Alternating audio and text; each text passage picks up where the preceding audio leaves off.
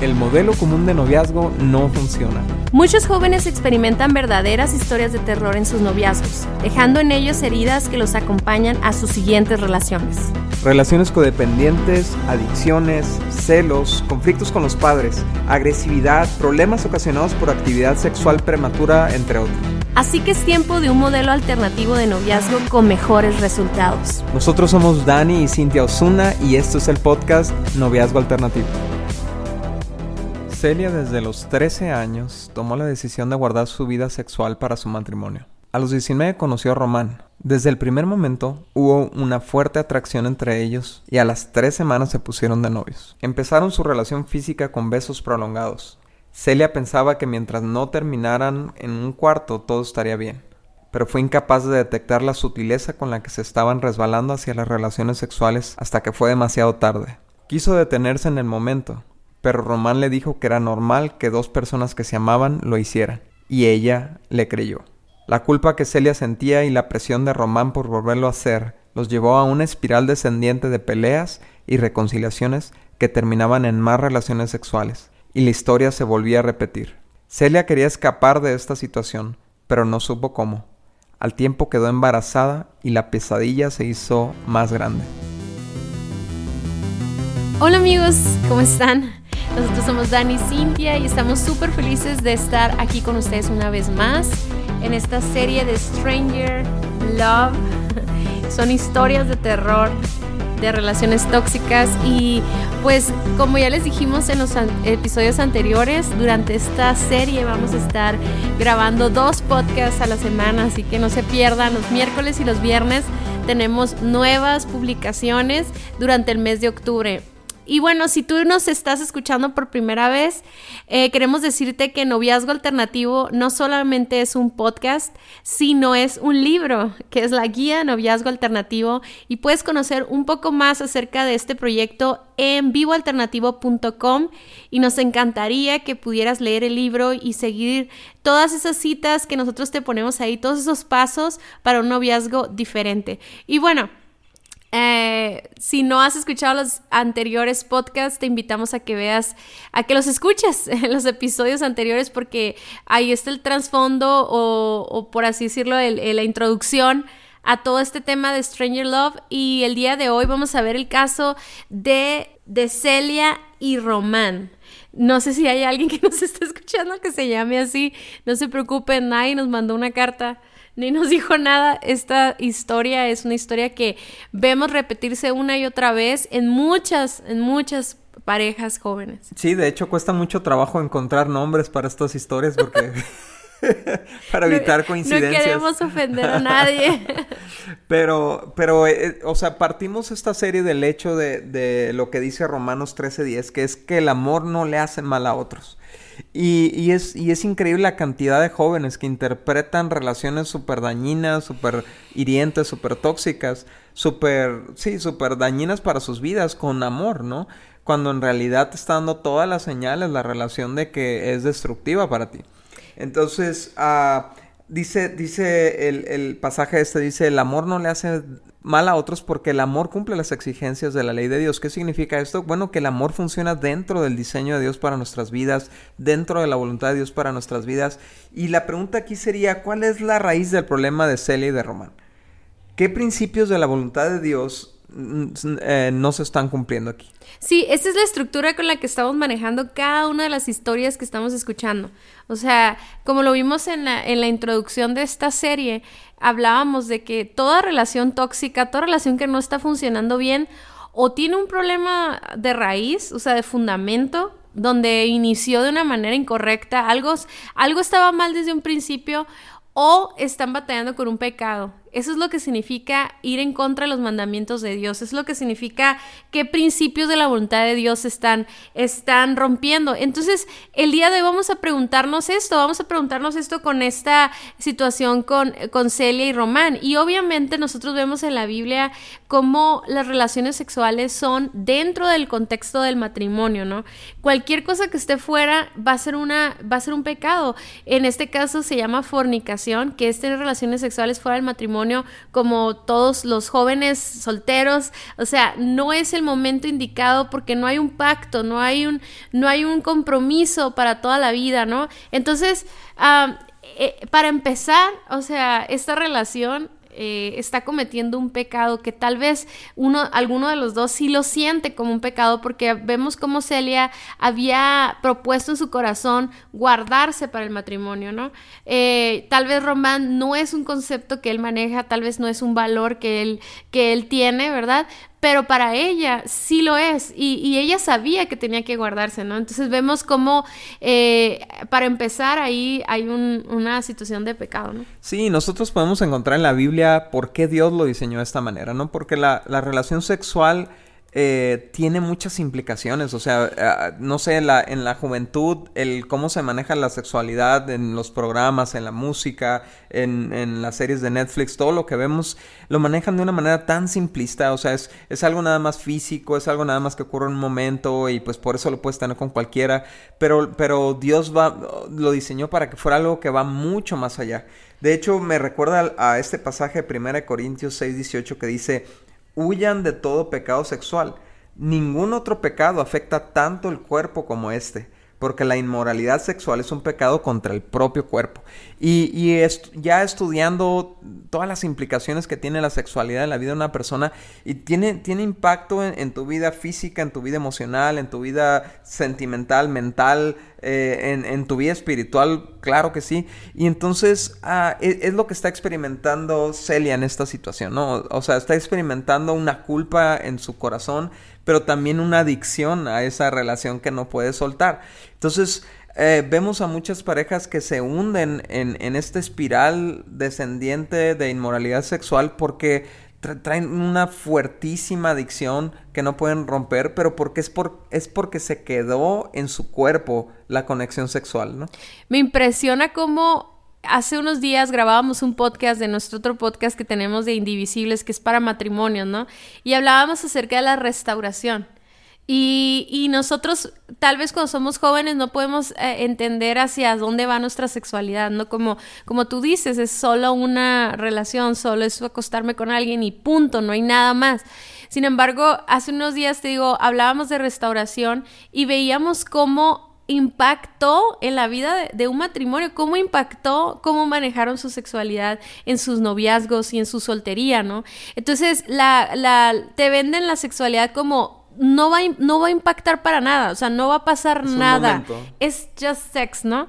Pero luego vemos los problemas que enfrentan los matrimonios de, de, culpabilidad, o sea, problemas físicos, incluso hasta enfermedades, o a lo mejor un, un hijo de otra relación, este, las inseguridades, la, la, falta de poder disfrutar su sexualidad por los pensamientos, los recuerdos, etcétera, etcétera. O sea, y vemos lo que, lo difícil que es restaurar eso, ¿no? Entonces, cuando, cuando vemos jóvenes y vemos que están empezando a tener relaciones o a tener un comportamiento que los va a llevar hacia relaciones sexuales fuera del matrimonio, por, tenemos que decirles, o sea, es algo que no está diseñado por Dios para eso. Ah, Tú, tú, puedes pensar, yo soy dueño de mi cuerpo, ¿no? Pero lo que nos Dios nos enseña es que cuando nos casamos, entregamos nuestro cuerpo a nuestro esposo o a nuestra esposa y, y, podemos fundirnos en un solo ser y pertenecernos el uno al otro. Entonces, ¿cómo es posible que, imagínense que yo te dijera, ah, pues yo, yo quiero tener relaciones con, quien yo quiera, o sea, no importa que esté casada, no importa que, tenga un compromiso, es mi cuerpo, es mi vida, es solo eso, ¿verdad? Y yo estoy segura que una persona soltera me dijera, no, es que tú quieres estar comprometida, es que tú quieres estar fiel. Y la pregunta es, ¿por qué yo tengo que hacerlo y tú no lo quieres hacer? O sea, ¿cómo estás educando tu cuerpo? ¿Cómo estás educando tu mente con el tema de sexualidad en tu soltería? Porque es así como tú lo vas a querer vivir en un futuro. Y ya después, tal vez no va a ser un noviazgo donde tuviste relaciones, tal vez después va a ser una relación fuera de tu matrimonio que te va a llevar al adulterio, ¿no? Entonces, lo que tenemos que decir cómo son las cosas. Y para empezar, eh, Dios lo dice, o sea, eso, es un pecado, ¿no? Pero aparte, es un pecado que se va a quedar impregnado en ti, o sea, en tu mente, en tus emociones y en tu cuerpo. Y son consecuencias que te van a perseguir toda tu vida o hasta que llegue una restauración de parte de Dios. ¿no? Sí, y aún si, si no lo vieras de una manera tan fría, aún si, si lo vieras de una manera romántica, ¿no? Aquí en, este caso Román aplicó la vieja confiable, ¿no? De que, hey, nos amamos y es normal que dos personas que se amen hagan esto. Pero eh, esto me recuerda a lo que dice 1 eh, Corintios 13, donde habla, describe las características del amor para que no nos dejemos engañar diciendo que amamos cuando no amamos o creyéndonos que alguien nos ama cuando no nos ama. Y dice en el versículo 5, el amor no hace nada indebido. ¿No? Y sabemos en nuestro corazón que es indebido, que no corresponde a, una pareja soltera tener relaciones sexuales. Sin embargo, nos engañamos al creer que es amor lo que estamos haciendo, cuando en realidad le estamos haciendo un perjuicio a nuestra pareja. Este román le, le, le o sea, le hizo un daño enorme a ella eh, espiritualmente hablando, la, la, llevó a vivir en culpa, o quedó embarazada de ella, va a tener que lidiar con todas las consecuencias que eso conlleva. Eso no es amor, o sea, exponer a una joven a, a, a ese trastorno en su vida, eso no es amor, eso es pasión, eso es deseo, eso es lujuria, eh, o como lo quieras llamar, pero el caso es que tenemos que entender la diferencia, ¿no? Entonces, eh, el, el amor no hace mal a otros. Sí, aquí el fundamento es de que tanto Celia como Román no estaban listos para tener una relación, al menos no como Dios la manda, ¿no? O, una relación sana para llegar a un punto de matrimonio. O sea, no se pudieron esperar. Y habla del carácter y de la madurez de cada uno de ellos, tanto en ella. Eh, es muy importante aclarar, ¿no? Que cada quien es responsable de su propia vida, ¿no? Y de sus propias decisiones. Entonces, mientras tal vez Román manipuló emocionalmente y todo, y con el fin de a lo mejor la ama, ¿no? O sea, realmente no estamos hablando de que él sea malo o que le quiera hacer un daño, pero está pensando que ese es amor, ¿no? Eh, pero no lo es, es un amor eh, muy eh, eros, ¿no? eros y, y, stranger, ¿no? Este, pero al final del día también Celia es responsable de sus decisiones y este es un fundamento que no tenía ella para empezar una relación y era el hecho de tener sus valores tan establecidos y los límites necesarios porque vemos que ella juega a, tener esta intimidad sin llegar a un cuarto. O sea de alguna manera ella tenía este orgullo o esta soberbia de decir ah yo puedo controlarlo hasta aquí vamos a llegar no y eso la llevó hasta un hasta un embarazo eh, fuera del matrimonio no y, entonces eh, podemos ver esto, o sea, podemos ver esta situación en la que nosotros pensamos, es que yo puedo controlar, es que hasta aquí vamos a llegar. Y tienes que entender que no pasa así, o sea, yo creo que de 9.9 veces, ah, no es cierto, ni el caso, 9 veces de 10, o sea, terminas haciendo lo que dijiste que no ibas a hacer, la verdad. Sí, y la, y, la Biblia también explica por qué, ¿no? En, en, una parte dice que tus besos sean tan, que nuestros besos sean tan embriagantes como el vino, ¿no? ¿Y de qué está hablando aquí? Pues bueno, que uno pierde conciencia pierde control igual que como cuando te emborrachas, ¿no? Y la gente hace, toma las decisiones más tontas cuando está em, emborrachada, bueno, de, igual manera cuando estás embriagado de, besos, ¿no? Entonces, empezar con besos íntimos, con besos profundos, eh, esto te va a llevar a esta embriaguez donde vas a perder control, vas a perder conciencia, tus valores se van a ir a, o sea, van a cambiar tu escala de valores en ese momento, va, va a disminuir muchísimo tu capacidad de decir no, tal como sucede cuando estás embriagado, ¿no? Sí, y uno, uno de los fundamentos que también veo este, en esta relación, digo, no, no, no nos dan, no tenemos tantos detalles, ¿no? Pero puedo imaginarme que, que Celia era una persona de fe Celia era una persona de fe, una persona que quería guardarse para el matrimonio y veo que Román no le interesa eso, por lo que me da la idea de que tal vez no es un joven que comparte su fe, ¿no? Y otro fundamento muy importante para empezar una relación de noviazgo es hacerlo con alguien con quien compartes tu fe, que sean de la misma familia, ¿no? Que los dos crean en Jesús, que los dos le hayan entregado su vida a Dios. Y que le den la misma importancia a lo que Dios le da. Exacto, ¿no? Porque igual puedes tener una persona cristiana que es tu novio, pero no le da importancia a eso, ¿no? Ahora, la postura de una relación de noviazgo cristiano es huimos de cualquier cosa que pueda alimentar esta pasión, ¿no? Pues eso no necesariamente tiene que ser besos, pueden ser conversaciones, pueden ser fotos, pueden ser textos, pueden ser este, películas que vemos juntos. O sea, la idea es de estar tan aferrado a obedecer a Dios que corremos al lado contrario del pecado. No es que caminemos a un, a un ladito del pecado, la orilla del pecado, porque en, cualquier momento vamos a caer, ¿no? A mí me encanta porque cuando empezamos nuestra relación, Daniel y yo, eh, teníamos límites bien firmes, ya después los quitamos y valió que son muchas cosas, ¿no? Pero eh, me quiero enfocar ahorita en que yo me acuerdo que nunca estábamos solos en un lugar. O sea, si llegaba yo a su casa y no había nadie en su casa, nos sentábamos afuera en el jardín. Tal vez debíamos de haber huido más del jardín, o sea, pero aún así tomábamos esas precauciones, ¿no? Y, tal vez parecieran tan absurdas, tan tontas, ¿verdad?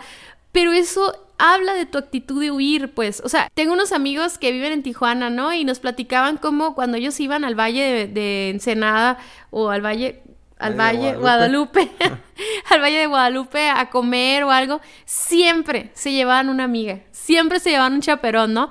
Y eso en esta actualidad, ahorita en, la, en nuestro mundo, sonaría tan absurdo, tan tonto, ¿verdad? Primeramente porque qué ridículos, tú puedes hacer lo que tú quieras. Y si eres cristiano dirías, es que yo puedo controlarlo. Vamos en, en modalidad sana. Bueno, si ves tan sano, porque no llevas amigos, no? hashtag que vuelva el chaperón. Ajá, o sea, no manches, o sea, se me hizo tan padre esta, esta idea de estos amigos que eran tan conscientes. Por eso te digo que tiene mucho que ver con la soberbia y el orgullo, porque dice la Biblia, el que esté, el que crea estar firme, tenga cuidado de no caer, ¿no? Entonces, esta chava, ¿no? A sus 19 años, debió haber pensado, sabes que yo no puedo estar en esta relación, si él quiere algo que yo no quiero, voy a huir de esto, ¿no? Dice en 2 de Timoteo 2:22 dice, "Huye de todo lo que estimule las pasiones juveniles." Fíjense muy bien, no dice huye del sexo, huye de la fornicación, huye de la cama, huye de ese hotel. No, dice huye de todo lo que estimule. O sea, por eso les digo que es tan importante identificar qué es lo que estimula a nuestra pareja a la intimidad, ¿no? Eh, simplemente, fíjense, el hecho de que, tu, de que tu novio te pague tu ropa o que te pague tu escuela, eso puede estimular a la pasión porque está tomando un rol que no le corresponde, ¿no? Entonces tenemos que ampliar nuestra mente a este versículo para entender qué cosas estamos viviendo como novios, que es más de casados y que obviamente eso va a estimular a una unidad que debe de estar en el matrimonio, ¿no? Y luego dice, en cambio, sigue la vida recta, la fidelidad, el amor y la paz Disfruta del compañerismo de los que invocan al Señor con un corazón puro. Entonces, esto nos da una variante, ¿no? O sea, no nos está diciendo solo deja de hacer esto, nos está diciendo qué es lo que sí debemos de hacer. Y habla, digo, habla muchas cosas, ¿no? Pero me gustaría mucho enfocarnos en eso, en el compañerismo, ¿no? Y que has, con todos los, tus amigos cristianos o tus hermanos en la fe, o sea, el estar rodeado de otras personas nos protege, el estar rodeado, el dedicarnos a servir, amar a los demás, a trabajar en, cosas, estudiar, no sé, o sea, tener que hacer, ¿no? Mientras no tienes nada que hacer, ahí es donde caes en, la, en, en, el aburrimiento y luego te lleva a otras cosas, ¿no? Sí, y fíjate, e, es súper interesante este consejo que le da Pablo a Timoteo, que era un joven, ¿no? O sea, e, es importante con quién te juntas y por supuesto es importante con quién inicias un noviazgo, ¿no? Entonces, aquí está hablando, ¿sabes? Que si, si tú tienes que perseguir la vida recta, o sea, hacer lo correcto, si, si tú quieres perseguir la fidelidad a Dios, al compromiso que tú has hecho con Dios con tu sexualidad y que, que a lo mejor ya inclusive hiciste hacia tu matrimonio, ¿no? O sea, aún sin estar casado ya hiciste un compromiso de fidelidad a esa persona con la que te vas a casar al no tener relaciones sexuales en tu juventud mientras estás soltero. Dice, persigue el amor, persigue la paz. Quiere, eh, y dice, eh, eh, disfruta el compañerismo con los que invocan al Señor con un corazón puro. O sea, está, está diciendo, ¿sabes qué? Para que tú puedas mantener todos estos, estos votos o estos pactos que tú haces con Dios, estos principios de vida, tú necesitas relacionarte con gente que sea congruente con tus valores, gente que sea congruente con tus principios, que los respete, que no te presione a hacer lo que va en contra de tu conciencia, en contra de tu voluntad. ¿No? Y este, y, y entonces, fíjate, eh, eh, menciona la pureza del corazón, ¿no? Obviamente aquí Román tenía una impureza en el corazón, a lo mejor ella todavía no lo no había detectado que ella también, o, él provocó que, que, que, saliera esa impureza del corazón de ella. Pero ella ya traía esa, él, perdón, ya traía esa impureza en el corazón, probablemente producto de relaciones sexuales en, una, en un noviazgo anterior o, o, producto de pornografía o lo que sea. Y entonces estaba tratando de sacar esa impureza con ella, por eso la presión. Entonces, ten mucho cuidado con quién te relacionas. A, lo mejor es, es, es, lo que nos va a llevar a los pasos para actuar, ¿no? O sea, ¿qué, qué tenemos que hacer una, en una relación de noviazgo donde ya hay relaciones sexuales, Cintia? El punto número uno es suspender la relación para no poner en peligro eh, la vida de cada uno de ellos, ¿no? Y no, no suena muy drástico, pero es en poner en peligro tu carrera, poner en peligro tu, tu salud sexual o tu salud este, general, eh, para obtener tu relación con Dios, tus emociones, o sea, no poner en peligro eso. Entonces, no podemos decir, ay, bueno, ya nos vamos a aguantar, ¿no? Yo creo que si ya abrimos esa puerta, ya abrimos esa intimidad, necesitamos correr como 5 kilómetros o 10 kilómetros atrás, ¿no? O sea, necesitamos regresar a, la relación de amistad en la, que, en la que no hay un contacto físico, en la que no hay una intimidad de palabras, etcétera, etcétera, para poder restaurar esa, esa relación, ¿no? Sí, lo segundo es que necesitan trabajar en su, en su, la pureza de su corazón los dos. Y esto, esto significa, esto nosotros le recomendamos a los jóvenes, búscate otro hombre para esto si eres hombre o búscate otra mujer para esto si eres mujer para que tú trates a profundidad. Hay, hay un libro buenísimo que nosotros recomendamos que, que, se llama La batalla de todo hombre joven o La batalla de toda mujer joven, existen las dos versiones, donde, donde tú escarbas a profundidad de dónde viene esa impureza, este, cómo aprender a canalizar tu, tu uh, impulso sexual de manera sana, etcétera, etcétera. Eh, pero es necesario que sea un trabajo independiente. No puedes lidiar con algo tan intenso y tan fuerte como como un descontrol sexual teniendo a lo que es tu tentación a un lado de ti, ¿no? Sentado, sentado a un lado de ti. Sí, una vez que pasa un buen tiempo, ¿verdad? Hay que establecer límites. De hecho, los límites que hemos estado hablando, cada que se separa una relación, no debe de separarse con la idea de, ay, es que vamos a regresar en tres meses.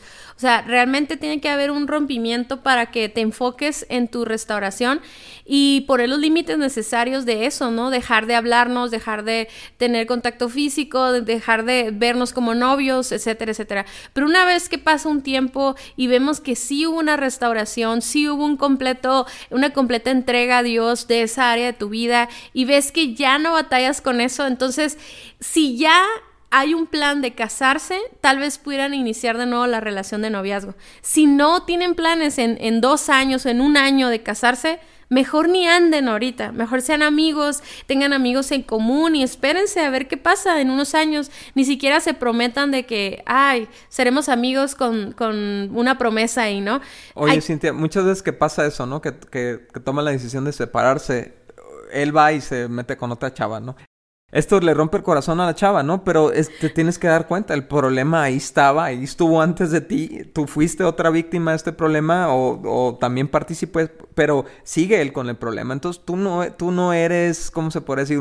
alguien que él rechazó, simplemente su falta de control sigue ahí, ¿no? Sí, y más vale, mil veces más vale sufrir el dolor de la pérdida de una persona en el noviazgo o en una amistad o en una separación que perderlo en un divorcio por adulterio, ¿no? Oh, o sea, es doloroso, es igual tal vez de doloroso, pero las consecuencias son menos drásticas y, y, y, el tiempo lo va a restaurar, ¿no? Una vez que ya estás casado y tienes hijos, eso, eso va a durar por siempre, ¿no? Esa marca. Ahora, se hace muy importante que, que, este tiempo sea extenso. ¿Por qué? Porque ahí es donde vamos a ver el carácter de los dos de cualquiera de los dos. Cualquiera de los dos tiempo de separación se pueden, sí, el tiempo de separación va a determinar si verdaderamente hay una intención de cambiar, si quieren restaurar.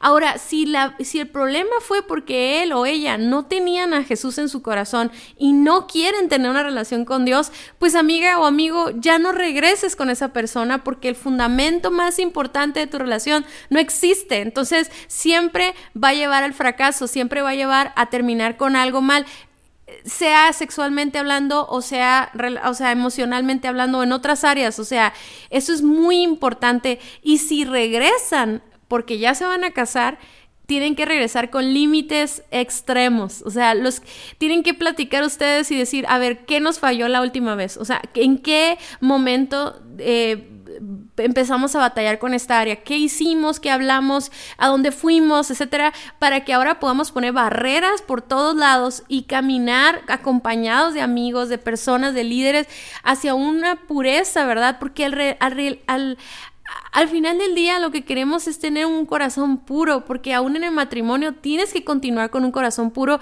poniendo y estableciendo límites, ¿no? Ahora, a mí se me hace muy importante aclarar en esta historia específica hay algo que, que, dice al final, ¿no? Que, que al tiempo ella quedó embarazada y, pues todo se volvió más grave, ¿no? La pesadilla más grave, tal vez porque tuvo que avisarle a sus papás, tuvo que ah, enfrentar el embarazo con todos sus amigos, o sea, no sabemos cuál es la postura de los papás, no sabemos cómo lo tomaron los líderes, los jóvenes, etcétera, ¿no?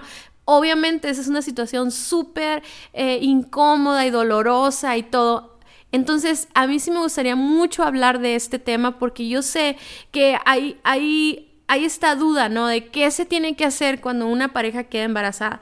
Muchos papás optan por casarlos, ¿no? Optan por decir, este, pues que se casen y luego viven en la casa de los papás y, y, al final del día se hace un desorden porque eso siento que se quiere tapar un error con otro error, ¿no? Y luego hay otros casos en los que no se casan, pero la mamá, la abuelita se convierte en la mamá de los hijos, ¿verdad? Del hijo, y luego la hija sigue su comportamiento y, y termina embarazada de nuevo o termina en otra relación o se, se, se este, desatiende de su hijo o hija y entonces se hace otro error cubriendo un error, ¿no? O sea, no sé si me explico. Entonces yo sí quisiera que platicáramos un poquito de cuál sería una estrategia para tratar un caso así, donde hay un embarazo, ¿verdad? De una relación muy joven, eh, donde a lo mejor no, no sé, no, la relación no es buena. Entonces, ¿qué se debería hacer en ese tipo de casos?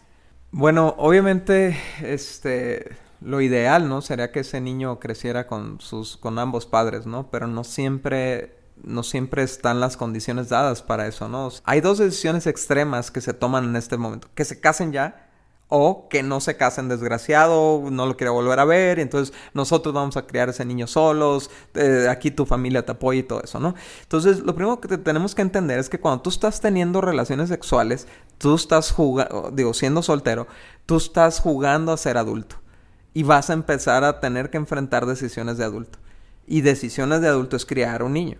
Entonces, a digo, la puerta fácil obviamente es, el aborto, pero estás cometiendo un crimen sobre otro crimen. Entonces tienes que entender, enfrentar tu paternidad es ahora una, una consecuencia de, funcionar como adulto. Entonces, si, si no es una buena relación, bueno, pues hay que tratar de trabajar hacia construir una buena relación con esa persona y, y, y entonces sentar buenas bases para un matrimonio, ¿no? Sentar buenos fundamentos para un matrimonio. Si el, si el cuate de plano fue una muy mala decisión de ella, es un patán o algo así, y va a ser súper dañino y súper destructivo, pues a lo mejor es mejor que no formen una familia juntos porque realmente va a ser una vida peor la que le vas a dar a, a tu hijo, ¿no? Pero lo primero que se tiene que buscar es cómo ordenar esto cómo ordenarlo bajo la estructura, la autoridad de Dios, ¿no? Entonces eh, eh, es necesario que se ordenen individualmente, eh, que, que, se sometan a Dios, que se arrepientan, que busquen la dirección de Dios para sus vidas y después ordenarse en un matrimonio, ¿no? Sí, y yo creo que en cualquiera de las dos opciones, cada uno tiene que tomar una postura de adultos ya. Es como tú lo dices, o sea, tú jugaste a ser adulto, ahora toma una responsabilidad adulto, ¿no? Qué padre si tus papás te pueden apoyar para seguir estudiando, ¿verdad? Pero tienes que trabajar y tienes que cuidar a tu hijo y tú lo tienes que eh, atender, ¿verdad? Y, y en ese caso, si se quedan solteros los dos, tienes que entender que, que esta, este hombre, o sea, como que muchas veces queremos lo, lo, bueno de la, de la decisión, ¿no? Por ejemplo, ok, sigue siendo, eh, sigue siendo como mi novio, se queda en la casa, eh, no nos casamos, pero nos quedamos como, no, como en un limbo en el que él viene cuando él quiere y todo. Y yo creo que eso es lo que son los límites que no deben de suceder. O sea, si se quedan solteros, entonces es porque no quisieron casarse. O sea, esa es la decisión, ¿no? No era una relación sana, no era una relación eh, que iba a representar a Jesús O a Dios como matrimonio, entonces no nos vamos a casar, entonces no vamos a ser novios, ¿verdad? Tal vez vamos a compartir una paternidad y eso requiere de horarios, requiere de responsabilidades, tanto del hombre como de la mujer, de ser responsables de sus hijos, ¿no? Económicamente y funcionalmente, porque los abuelos no pueden estar cuidando al hijo, luego lo, este, y si los dos desean casarse, como tú lo decías, pues hay que prepararse como si fueran, o sea, como una decisión seria, ¿no? Vamos tomando un prematrimonial, vamos viendo si tenemos potencial de unidad, o sea, no vamos a irnos a casar al registro civil corriendo como para tapar un, un, error, ¿verdad? No es un error, nuestro hijo es un fruto, ¿verdad? Ya, ya tiene un corazón, tiene un propósito de Dios y merece tener unos papás que tomen una decisión inteligente y sabia, ¿verdad? Y con la voluntad de Dios. Entonces, si ya sí se van a casar, eso quiere decir que los límites son, vamos a trabajar, vamos a vivir en nuestro departamento, vamos a formar una familia de ahora en adelante, vamos a dejar a nuestro padre y nuestra madre, porque vamos a buscar los fundamentos para nuestro matrimonio. Tal vez no pusimos los fundamentos para una relación sana de noviazgo, pero nuestro error nos va a enseñar que no podemos vivir eh, sin fundamentos, ¿no? Entonces, ¿cuáles son los... Tienen que preguntarse cuáles son los fundamentos para un matrimonio y buscar consejería, buscar dirección, buscar la, buscar la bendición de sus padres, casarse, ¿verdad? Lleva, me, me encanta que un día Daniel le decía a una persona, no le decía, que te pida matrimonio, que te lleve al altar, o sea, todos esos rollos de, ay, ya no se puede vestir de blanco, olvídate de eso, o sea, si tú verdaderamente le pides perdón a Dios y, y buscas su gracia y misericordia, que te traten con dignidad, pues, ¿no? No nomás que te lleven a vivir a un departamento sin casarse, sin ir al registro civil, sin, sin la bendición de sus padres. Yo creo que eso es muy importante, que ahora ese nuevo matrimonio sea fundamentado, ¿no? Sí, conocemos muchas historias de, de, ah, restauración, ¿no? Donde Dios eh, intervino, donde las personas se rindieron a Dios en, en medio de esa crisis, en medio de esa situación y le dijeron a Dios, pon orden en esto, este, tomaron los pasos, se casaron, se ordenaron y estas son familias hermosas y aún, y aún es bien chistoso que conocemos estos casos que los hijos saben que nacieron fuera del matrimonio, pero ven la bendición de Dios, ven la misericordia de Dios que restauró su familia y que ahora están disfrutando toda la bendición, ¿no? Tienen más hermanos, o sea, todo bien padre, pero también vemos, vemos el caso de lo que decía Cintia, ¿no? De a lo mejor de jovencitas que dicen, no, pues no me quiero casar, son patán o lo que sea y no se casan, pero siguen con su vida promiscua y al rato tienen un hijo de otra persona y al rato un hijo de otra persona y, no tampoco hicieron el cambio en lo individual, pues. O sea, si no se dio la relación, si no era lo más sano, si era súper destructiva y tóxica la relación, bueno, qué bueno que no te casaste, pero no sigas viviendo igual. ¿no? Busca que Dios restaure tu vida ya sea en lo individual o ya sea como pareja.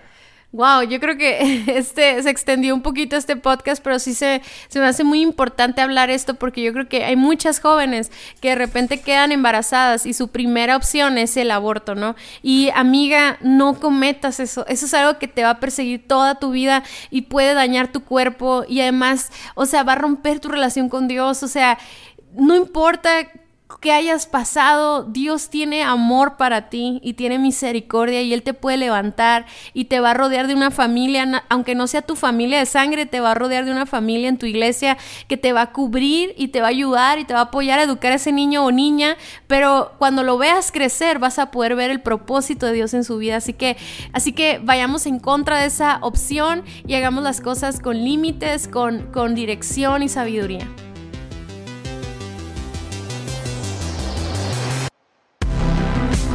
Muchas gracias por haber escuchado nuestro podcast. Para nosotros es muy importante escuchar tus comentarios y dudas. Te invitamos a conectarte a través de nuestro Facebook e Instagram Guía de Noviazgo Alternativo o nuestra página vivoalternativo.com. Si el tema de hoy fue de ayuda para ti, compártelo con todos tus amigos. Hasta la próxima.